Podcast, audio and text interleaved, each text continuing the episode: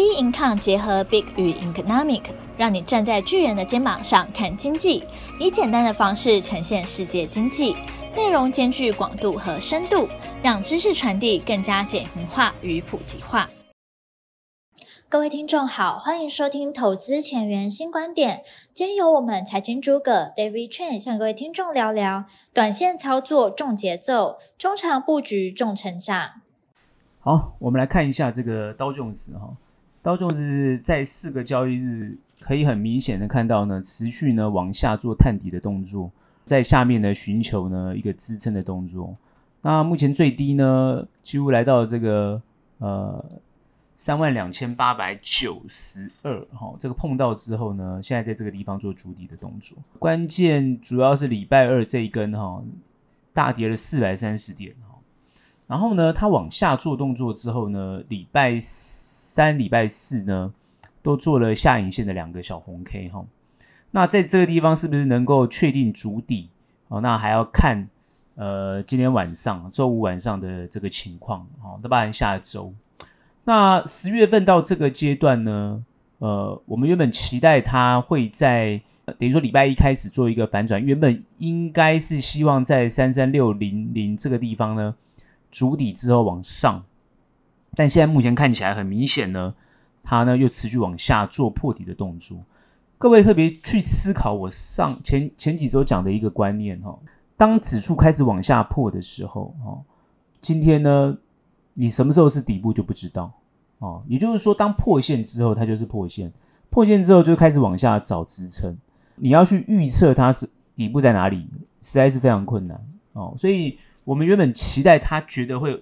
筑底往上的动作，后来目前看起来呢，好持续走弱的这个情况。可是呢，呃，很多人会觉得说，那持续走弱当然就会很悲观啊，或者会不会进入整个空头市场啊？其实呢，我还是观点的看法，就是说，它就算是往下探底的动作，但基本上来讲呢，我认为它还是会下面找支撑，然后之后往上。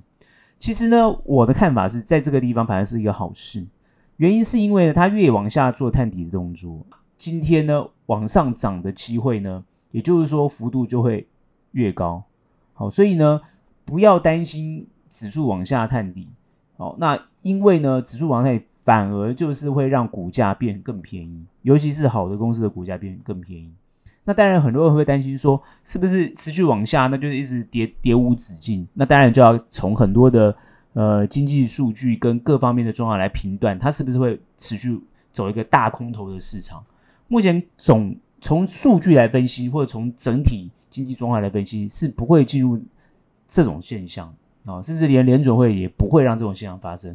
所以我还是维持我原来的看法，这个看法就是联准会在这个地方指数呢持续往下做探的动作，主要还是为压抑通膨来做动作。那压抑通膨原本是靠这个呃利率啊、来做这个升升息的关系，但是现在它会用另外一种方式啊、比如说现在公债殖利率往上的动作，来持续对市场做降温的动作啊、不让通膨持续扩散。我觉得这也是一个他目前在做的一个手段，所以我认为啊、以道琼斯来讲，其实基本上还是由联准会在做控的动作，来控控盘动作，所以后续我还是会认为它会持续往上，这点看法。没有错，但是会不会再持续往下探底，这个很难说哦。那我认为往下找支撑，支撑一出来，持续往上缓步往上的动作就会出现。目前我们看到就是费半跟纳斯达基本上都也在做筑底的动作哦，它也是碰到底部呃反弹，然后又往下，然后现在在这个地方还没有破前低，所以从费半跟纳斯达来看的话，其实行情还算 OK。也就是说，在这个地方不需要做过度太悲观的动作。好，我们把一些数据做 survey 哈。那美元指数本周呢是从高点一零七点零五啊，然后向下修正，目前是一零六点二五七哈。目前看起来就是呃不会让这个美元继续过强的现象，这一这是一件好的太好的事情哈。如果全市场对于美元过度追逐的话，那我认为就是说，其实对于美国经济来讲不一定是好事，而且对于全球经济来讲。好，所有的货币都持续做贬值的动作，其实也不会是好事哈。那十年期公债殖利率是待会我们要谈的事情哦，因为现在这个目前最高来到四点八八四，目前全球股市，尤其是像美股跌成这么多，那日股也在修正，跌这么多，主要就是这个长天期的公债殖利率哦，长债这个公债殖利率不断的飙升的关系哦，已经来到四点八八四，那债券几乎都崩跌啊，所以这一点就让所有所有市场，就是尤其在金融市场上来讲，就是造成一些哦这种恐慌的现象啊，这个也就是目前很多股价为什么呢？呃，会不如预期的原因哈。现在呢，已经回档至四点七二六，也就是说，目前没有在持续往上飙，也让殖利率呢回到一个慢慢下降的动作。好，这是一个好事。那布兰特原油从高点呢九七点六九啊，已经飙到九七点，快到百元了哈。它快速修正，快速修正到八十四点一，所以呢，已经三件事情都是好事了哈。就是说。目前大家就是原本很担心的事情，为什么你会看到这个周三跟周四开始呢出现红 K 主底哈？道琼斯主要也就是这些数据慢慢变好，原油的需求呢目前看起来呢是持续在递减当中，所以呢你今天这个沙乌地阿拉伯跟这个俄罗斯在减产也没有办法让油价呢维持在高档哈，所以目前看起来是快速在修正哈。那比特币呢？本周是从高点二八五六五下修至二七五一一点四哈，目前是走平，但是我们可以注意观察到，就是说比特币其实已经开始有点啊缓步的往上动作，就算低点呢也到了二七五一啊，那这一点呢会不会是这个风险性资产呢慢慢又哦开始呢酝酿要往上的动作？这个可以去观察。那 Tesla 筑底之后呢？慢慢又走高，目前是二五九点九八。虽然最近基本面呢可能会出现一些状况，就是就是车子哦出车的这种情况呢锐减哈，挑战也越来越多哈。那但是呢，我们看到它的股价反而就是慢慢要走高的现象哈。Apple 底部反弹，缓步向上，目前是一七四点九一哈。这个这个是昨天我们看到有些人在开始讨论这个哦，库克卖卖这个 Apple 的这个。问题哈，卖了差不多四四千万美元哈，其实卖的不多哈。那我们就听到很多人开始哇，Apple 啊，有些什么啊，什么资深分析师开始讲 Apple 有什么问题啊，哦，什么华华尔街又出了报告，一个小明明就是一个小券商出了报告拿来放大，然后开始讲 Apple 怎么样怎么样。上周已经分析过 Apple 的情况了，我就不想多说。其实看出货的情况跟看实际市场的状况，就可以明显的反映出 Apple 的。实际销售的状况，我觉得苹果在这方面呢，呃，有一定的实力。其实事实上不用过分的担忧，所以你看它的股价是缓步的往上的动作。那为什么大家会对苹果有这这么大的这种这种这种意见也好，或是一些一些评论也好，好，甚至拿库克卖股票来担心，就是说是不是行情开始往下反转，尤其就是苹果开始往下反转。我们必须要提到，就是说美国很多大企业的这些高管或者是哦，主管有时候会在接近年底的时候开始做一些持股的调整。各位要知道，是因为他们有很多的税金要缴，尤其是如果说有配到股息的话，啊，股利的话啊，那这个时候呢，呃，就有大量的税金要交。如果提前卖股票，都是一些财务的调整跟操作。所以库克有讲，就是说我今天卖股票是财务操作。所以之前黄仁勋卖股票也一大堆人开始讲啊，那后来这个这个 NVIDIA 不是就开始往上走了嘛？所以其实对于科技类股，你要看的不在于这些呃 CEO 或者是这些企业高管在卖卖股票，你要看的是他到底未来有没有办法创造营收跟获利。还有未来到底是不是有一个成长性的发展？主要关切的是这个，而不是他在股票的调整。但是很多人会去看股票的调整，这也没有错。只是呢，你在看股票调整的同时当中，你一定要观察啊、呃，它是不是有未来性。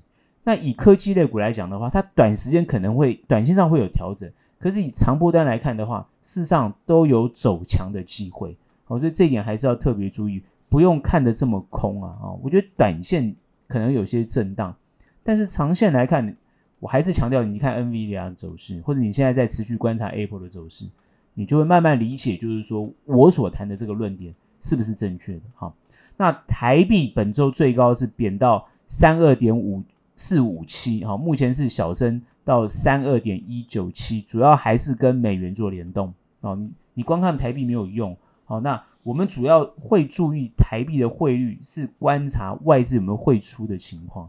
好，那这样造成这个交易呢，会不会这个清淡啊，或者是有这个卖台股，然后把资金移到国外去，有没有外资大量撤退的这种情况？其实目前是没有的哈，所以呃不用大惊小怪，也不用太慌张哦。那很多人就是拿一些鸡毛蒜皮蒜皮的东西，然后开始在那边讲，然后然后我真的是 觉得不知道这个是专业还不专业哦，这是这个是很难。很难去评论这些人了哈。好，那我们现在来谈，就是说，从这些数据我们可以感感觉得到，其实美国的经济真的有这么糟吗？那其实美国的经济如果不好的话，那是不是太代表通膨已经要结束了呢？所以整个来看，各位要知道，它整从整个经济面来看，事实上不是这样去，不是这样去看的哈。因为以美国现在的状况来讲的话。哦，它是疫后的现在一个一个情况。那以全球现在目前的情况，就也就是说，已经没有完全的全球化了。现在已经都走向每个国家自己哦创造内需也好，或是自己国家制造产品也好的，想办法哦把自己国内需要的产业扶持起来的看法。尤其是像美国现在要扶持自己的晶片产业。所以他会创造大量的在美国的工作，所以呢，如果说是就业情况这么理想的情况之下，你今天通膨的问题要快速的解决是很困难的。我们还是回到那个问题，也就是说，今天薪资只要成长的话，你的通膨就是一个硬通膨，就是没有办法哦很快速的去做解决，因为物价就是会会会调高，因为人工。人工的这个薪资提高之后，你物就会反映在物价上面，所有的物价都一样。哦，所以最近美国工人的罢工，尤其是像汽汽车产业那个工会的罢工，还有很多产业在罢工。那在罢工的同时呢，又试出了这么多的工作，所以这么多的工作呢，到底要怎么去去化？就是说怎么去消化掉？那？原本我觉得民主党打的如意算盘啊，因为最近美国发生的比较严重的就是说，哦，像纽约州啊，哦，这个严重的哦，纽约市啊，或者怎么样，就是大量的这个外来的移民，哦，大量外来的移民，然后包含拜登他在呃这个竞选的过程当中呢，哦，也要对于这个移民啊，尤其是中南美的移民啊，尤其像委内瑞拉的移民。他就提供了这个，就是说，哦，给予你这个照护哦，跟这个人道救援，包含工作的这样的一个一个一个承诺。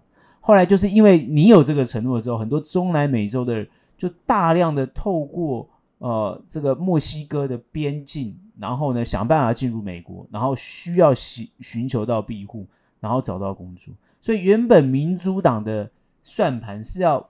让这些人取得工作权利，然后呢，去满足哦这个美国现在缺工的问题，以至于去抑制什么薪资的成长。我觉得他的算盘原本是这样打的，但现在看起来共和党没有那么简单让你达成这样的一个任务。哦，所以他们现在的这个包含移民法，包含现在边境的这个状况，搞得一团乱。然后大量的移民进来之后，突然变成是好像难民一样，不知道怎么处理。然后纽约呢，又不能对这些人呢，哦驱逐，就是收容这些人。现在美纽约呢有十一万人，哦这些无家可归的人，现在就在这边等着你，等着什么？等你发照给他去工作。那你发照给他去工作，他就会抢到原来的这个工作的机会。那甚至于呢，这些老板呢，或者这些餐厅呢，用便宜的人工，等于说用便宜的人工，物价呢也没有降价，这才是最大的问题。如果你今天进入了便宜的员工，然后你的薪资呢是给的比较低，你是不是应该让你的商品价格往下降？那很多没有反应，所以呢，再加上原来的员工，你也不可能辞退他哦，或是他现在罢工了，你罢工有没有办法让这些外来的移民去填补那个那个罢工的工作？而现在还不行，你法律上不允许所以民主党是希望在这个地方把法律上放松，但是共和党把它挡住，不让他这样做。另外一方面呢，也是民主党呢也考量到选票的问题，因为这些外来的移民事实上是没有选票的，你不可能说十一万的这个移民进来呢，马上就有选票，不可能。所以他现在就把这个问题呢 hold 在那个地方，反而法律上呢又没有办法放宽。所以我觉得民主党现在是，尤其是拜登的选情其实不会很好，就卡住了。光这个边境的问题，光这些呃难民的问题，哦，包含你的移民政策的问题，全部乱成一锅粥，很明显凸显出你治国的问题。那这样子就刚好中了这个川普也好，或共和党，哦，整个权力的反扑，哦，所以我们最近看到就是说，美国现在面临的问题。就是现在碰到这个选举的问题，然后呢，又碰到了这个呃一些法案上没有通过的问题，所以包含他们政府、哦，政府呢啊、最近好不容易通过，可是呢麦卡锡呢哦他呢被迫下台，哦直接被罢免哦，因为法案通过四十五天的政府有薪水，那不会被迫关门，但是呢麦卡锡因为这个事情下台。哦，也就是这个共和党内部的少数人哦，去操控了这件事情，哦，让你麦卡锡就直接下台了。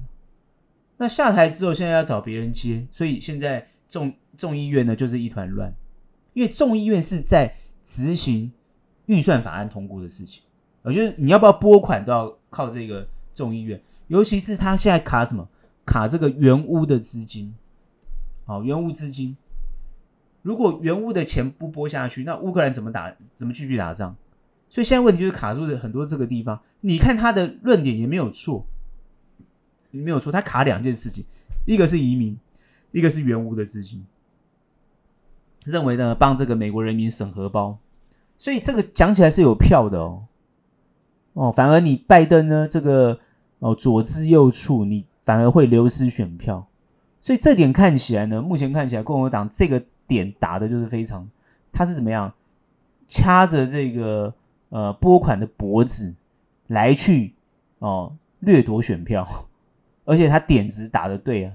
那一般美国民众他当然是认为是这样子啊，奇怪，第一个城市呢越来越乱，法案太宽松，造成这个包含抢夺案，像有一百多个蒙面的人到处抢劫，而且还是故意抢劫的。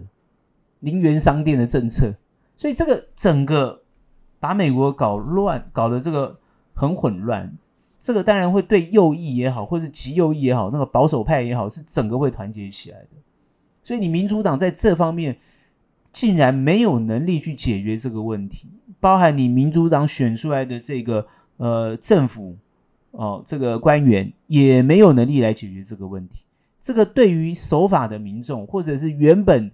是美国公民的人是都万万万无法接受的，并非他们不人道，而是他觉得在法治国家里面应该是守法的，但是没人要守法了，而且呢，你警察也没有能力管，为什么？法律钳制了你管他，因为宽松法律的关系，哦，因为基于人道的精神。那如果说你今天为了要做那个人道的精神，你必须要同时具备具备什么？就是你要有。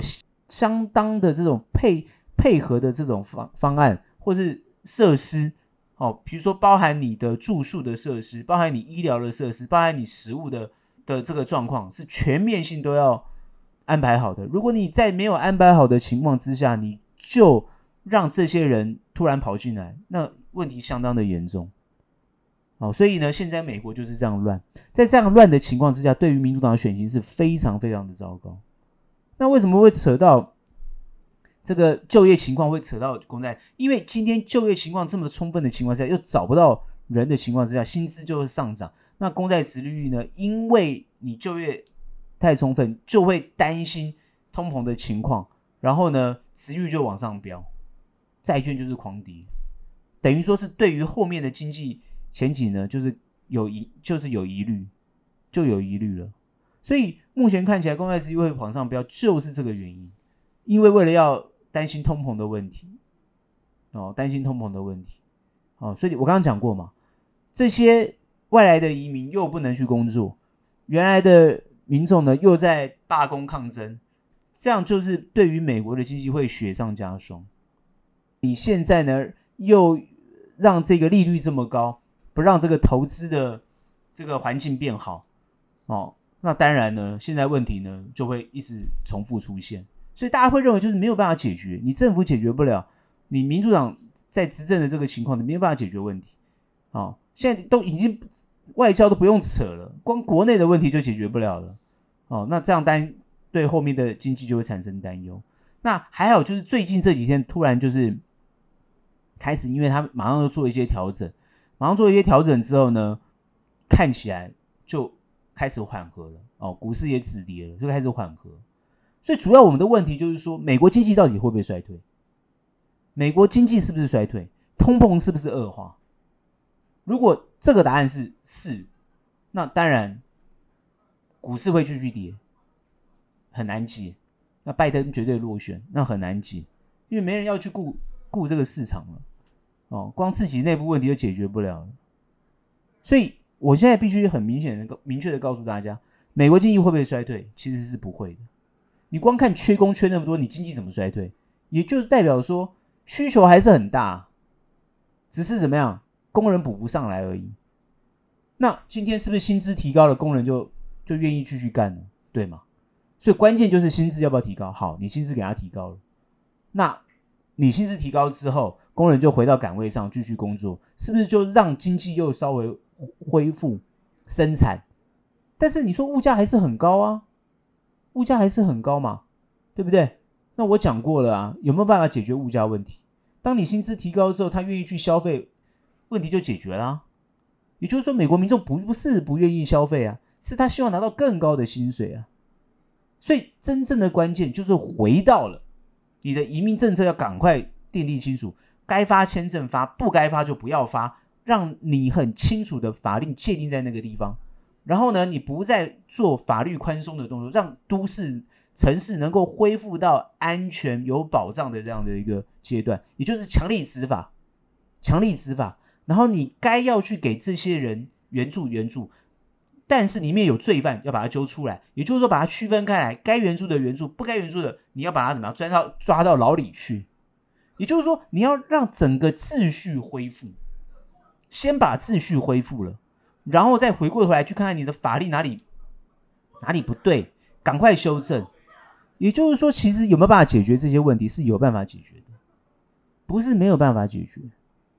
但是如果你看拜登，他如果做事情还是这样拖拖拉拉，好、或是各级政府啊，或者这些市长啊、这些州长都没有尽速快速去解决，好、哦，还在恶斗的情况之下，那当然他就会停滞。所以我认为美国经济会不会衰退？当然它是有解决的办法的，因为我们就看到美国民众还是很愿意消费嘛，他不会大量逃离美国，也没有通膨到无法控制。更何况，美元还是一个强势的美元，也就是说，全世界还是在用美元，没有在用人民币，也没有在用这个其他国家的货币，就是用美元。所以，对你美国来讲，其实大部分的人还是是支持的。所以，美国经济是肯定会复苏的。所以，你看到那个呃，最近在涨跌的过程中，你看科技类股还是非常强。你看辉达，你看很多七大七大的科技公司股票都是涨的。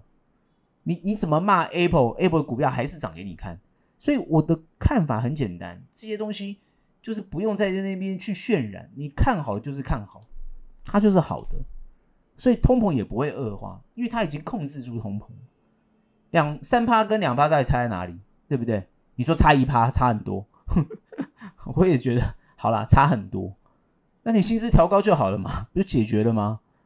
哦，所以这个问题我已经提提出解方。我不相信美国这么多聪明、这么多常春藤名校、这么多博士、这么多诺贝尔得主，能解决不了问题。其实不是解决不了，是他们有很多被掣肘的地方，或是你的论点别人不接受。比如说，我们光讲说好接受高物价、接受高通膨，就一大堆人出来反对。为什么要接受高物价？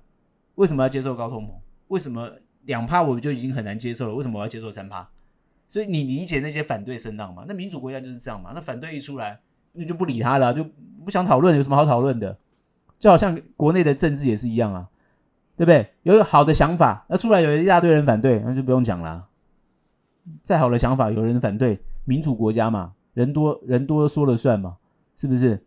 那就不用讨论了。所以现在你看看这个众议院也是碰到这个问题，大家的共识很难形成，不是问题解决不了，是每个人都可以各吹各的调，每个人都有一套自己的说法，很难达成共识，才是目前最大的问题。但是会不会？衰退啊，或者会不会是什么恶化？我跟你讲不会，因为大家只是在嘴皮子上这样吵吵闹闹，但终究还是有一个机制能够让它慢慢恢复哦。所以目前看起来呢，尤其是我们看最近哦，这个旧金山联储的总裁哈啊、这些也是专家啦。哈、哦。这联储总裁都能够做到联储来绝讲的绝对是专家嘛，对不对？他就说了，他说货币政策已经深入到限制性的领域哦。那一般人听不大懂，但没有关系，反正意思意思就是说，货币政策是有效果的哦。所以呢，因为有这个效果，公债殖利率呢有上升啊。他是他是说公债殖利率上升，所以 FED 不会哦，不需要再次升息。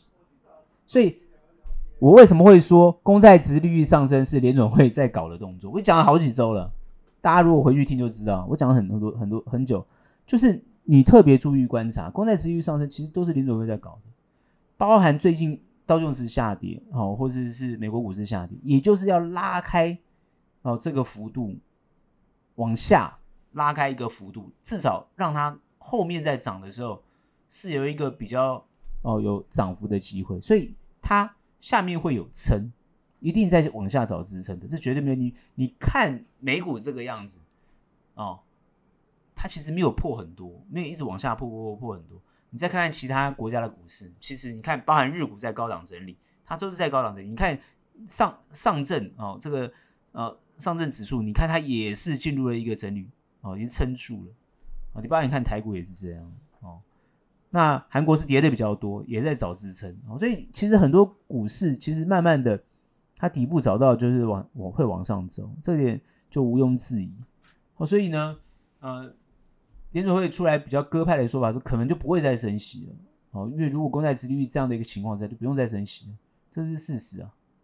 那现在最近公债殖利率又开始往下降了，哦，那十一月份到底会不会升息？但现在还是各说好，哦，各个说法不一定，但我认为影响就不大了，哦，因为如果说联准会还要维持这么长长时间、好高强度的这种升息的论述的话，那我觉得经济当然是肯定完蛋。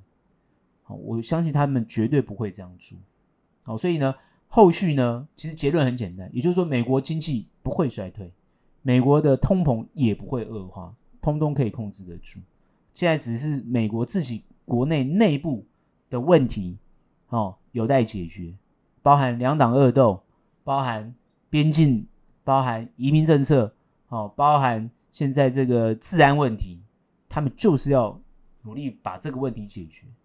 只要法令订定的清楚，我觉得很多问题都可以解决。好，但是绝对不要呢，少数去挟持的多数。我现在看来，他们就是少数挟持多数的问题。最近已经开始在讨论这个问题。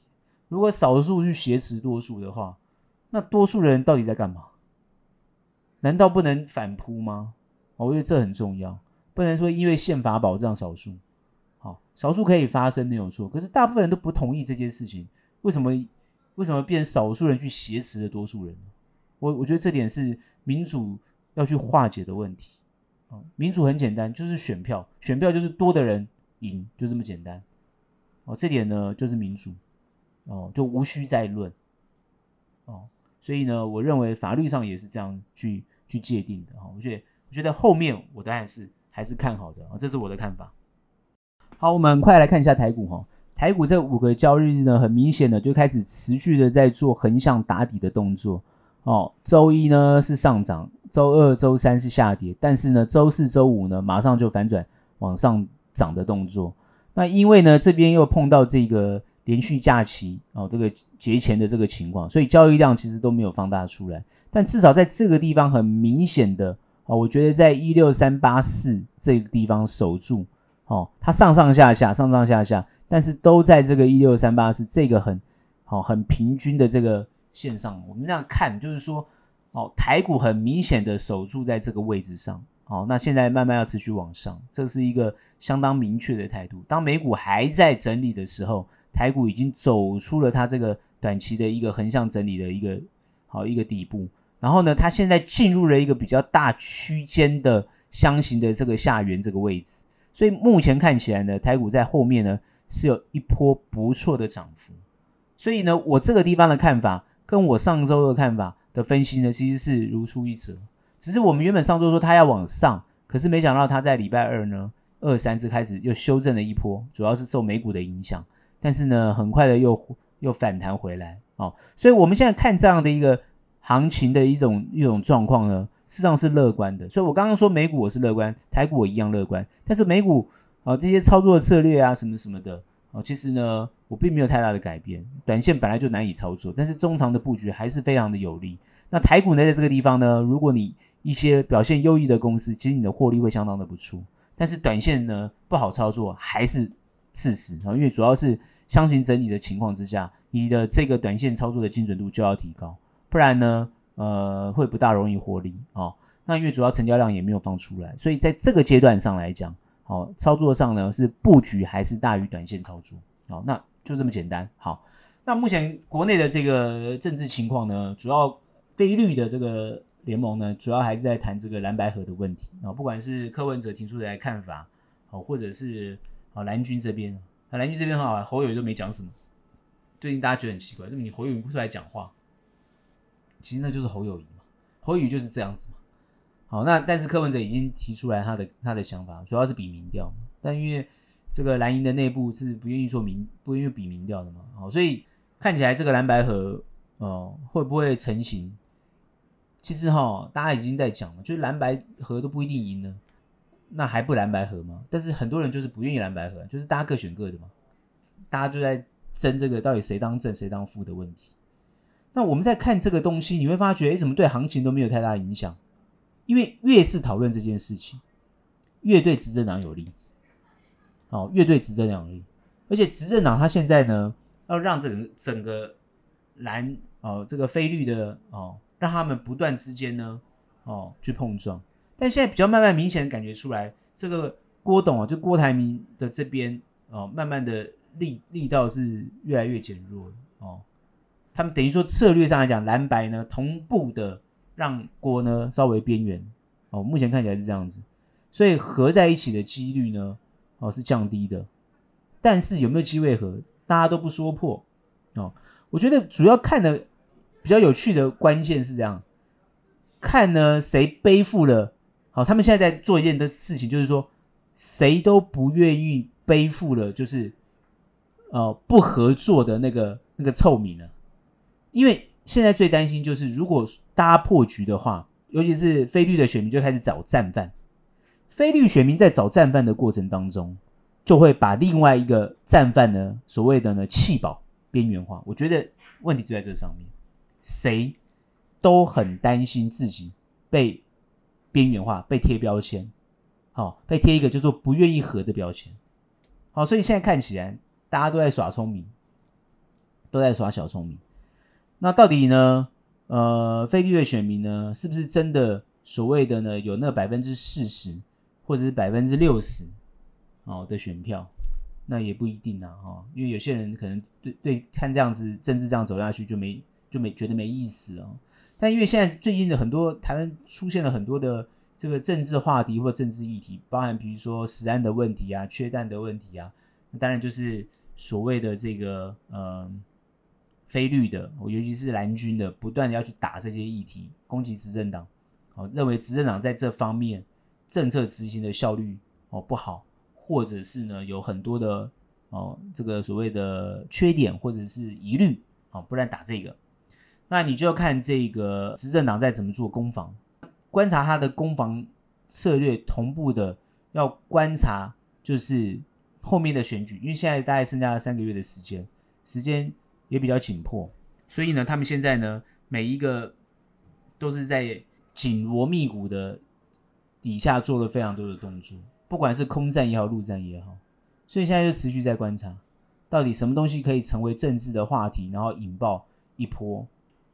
对于对方做致命性的这种打击或者是攻击，所以目前就在看这次选，等于说你今天在看选举，其实是在看选战策略。好，那选战策略到底他们有没有效果？那就要持续去观察。好，那这边我也不多说，反正就是持续观察。但是世界至少目前对于执政党是有利，所以你可以看台股是守在这个位置。那最近呢，劳退基金呢又释放出来哦，给七家投信呢拿了一些啊、哦、一些钱呢，可以投资股市。等于说在这个地方用政策性又宣示护盘。然后因为最近要放廉价，所以你看成交量下滑。那廉价之后是不是哦就会不错？主要就是看财报之后公布，那业绩是否成长，然后呢资金是否持续做布局的动作。好，所以台股其实呢也没有什么太多可以分析的，因为它现在就是呃没有那么没有那么困难哦，因为行情对于这个选选选情对执政党有利，所以行情就会持续往上。目前你看我，之前讲过，它往下修正就会撑住，撑住就会往上。事实上证明就是讲对了。主要是在看个股，也就是说，你今天撑住没有关系，可是你手上的持股是不是有表现的不错？可是最近因为它只是撑住而已，而不是往上涨，所以它不可能呢，就是呢每个人都得到好处。在不可能每个人都得到好处的情况之下呢，你就要选股的能力就非常重要。所以你短线操作，我倒是觉得还不会有太大问题，只是说你布局的股票如果被套住，套住之后呢，你又没有办法。去知道它后面的这个实际上的状况，就是利多也好或怎么，或者营收有下滑，然后你又不动作持续去抱着，那当然我认为你后面要涨的机会就比较少。所以你今天选股上来讲就相对的重要，短线操作要抓对节奏，这个中长操作要布对股票，哦，所以这一点一定要掌握清楚，好，所以呢。你呢？短线呢，不是不能做哦，所以呢，节奏很重要，一定要抓到节奏哦。所以你的节奏不对呢，一定会亏损哦。那你布局呢，一定要布对股票哦。所以我看很多人哦，但对于什么主流股啊，或者是比较呃强势的股票啊，哦，大家很有信心。可是有时候它不一定是你布局的好标的。哦，因为你你布局股票是这样子哈，我我很多人会问，这个布局股票是不是要等它跌很多去布？其实不对，不一定啊，应该说不一定。那你说，哎，那涨很多的怎么会叫布？涨很多的布局是因为它后面会涨更多，现在都还涨得不够。那你你怎么可以看到这么远？对，重点，你怎么看到这么远？哦，所以这个就要专业分析。哦，专业的资讯，专业的分析，你你看不到这么远嘛，所以你当然不敢去布它嘛。好，那重点来了，那跌很多的嘞，各位要思考一个问题：跌很多的就是它很弱，很弱，它就代表它未来性根本就是看不到或是没机会。那你跌很多的，你又要去布它，那就是布错了，因为它还会再继续跌，或是它等很久都不会动。所以难就难在这个地方。那短线的操作就看节奏，那节奏这个东西就要你你对于它的这个股性各方面就要很理解，所以操作有它的难度，布局也有它的难度。那都有难度的情况之下，你很想做这个市场，要么就是你很够专业，要不然就是你跟专业的一起做。那再不然呢，那就是呢，你不要用运气的方式来看，因为用运气方式你也不会赚到钱。所以呢，你还不如等这个行情走稳一点，然后量放出来再说。因为目前呢，成交量只有两千多亿，两千多亿其实它这个市场是不热的，哦，所以很多人选择观望，我觉得也很正常。好，你选择观望，我觉得也没有错。但关键是，哦，现在对我们来讲，从我们专业的角度来看，其实它都是一个很好获利的时机。哦，所以呢，呃，好好的做功课，其实是一个很好的办法。好，那当然，我们对后面的看法呢，还是哦比较看多。比较看多，所以呢，呃，既然是多，那就有获利的机会。所以呢，在这个地方还是有很多获利的机会，好，要大家可以去好好把握。这是我的看法。